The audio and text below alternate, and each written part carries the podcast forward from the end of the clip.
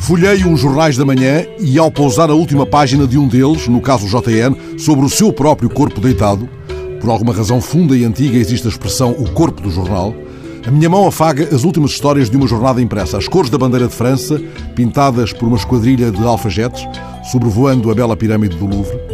E a notícia de um estudo publicado numa revista científica, segundo o qual a mão humana pode ser mais primitiva do que a do chimpanzé, ao contrário do que se pensava. E de novo folhei os jornais neles procurando agora o que as mãos dizem. As mãos expressivas daquele homem que mostra ao Presidente as ostras da aquacultura produzidas na Ria de Aveiro e as mãos do Presidente a seu lado, enclavinhadas como um fio de prumo tenso.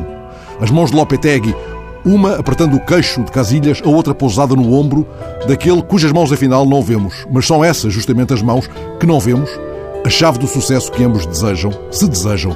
Quantas vezes terá Casilhas olhado para elas e dito algo parecido com aquele verso de Otávio Paz: Tudo o que minhas mãos tocam voa. Tantas mãos tocaram as notícias destes dias. Tsipras, escreveu há dias o público, leva uma mão cheia de nada. Vimos dois homens de mãos dadas nas ruas de Moscovo e uma câmara oculta registrando os insultos e as ameaças físicas que lhes dirigiam. João Goberno escreveu no DN sobre Aldimeola, mais rápido do que as próprias mãos. Na Grã-Bretanha, uma mulher que nasceu sem mãos recebeu as novas próteses biónicas feitas em 3D, com tecnologia inspirada na Fórmula 1 e na indústria militar, Afinal, com mãos se faz a paz, se faz a guerra, avisavam os versos de Alegre. E há dias, o fotógrafo peruano Mário Testino mostrou uma sequência de imagens de famosos com a toalha nas mãos. A ideia surgiu, conta-se, quando ele captou Kate Moss a sair do banho. Alguma coisa onde a tua mão escrevesse cartas para chover.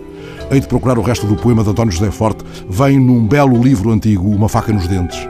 Mas já se instala a memória do poema que Carlos Drummond de Andrade fez para Portinari, o pintor. Para a mão de Portinari. A mão cresce e pinta o que não é para ser pintado, mas sofrido. A mão sabe a cor da cor e com ela veste o nu e o invisível. A mão infinita lhe chamou Drummond, e isso estica ainda mais o tempo do que esta notícia sobre o quão antiga, o quão primitiva é a mão humana. Há na internet, e as mãos de alguém terão cruzado harmoniosamente a imagem do pintor e a voz do poeta, cenas inesquecíveis de Portinari pintando, deixando voar a mão infinita e a voz de Drummond chama-lhe A Mão de Olhos Azuis de Cândido Portinari. Tenho a mão pousada sobre o corpo deitado do jornal e é como se fizesse meu um verso de Manuel de Barros, num dos poemas do Menino do Mato.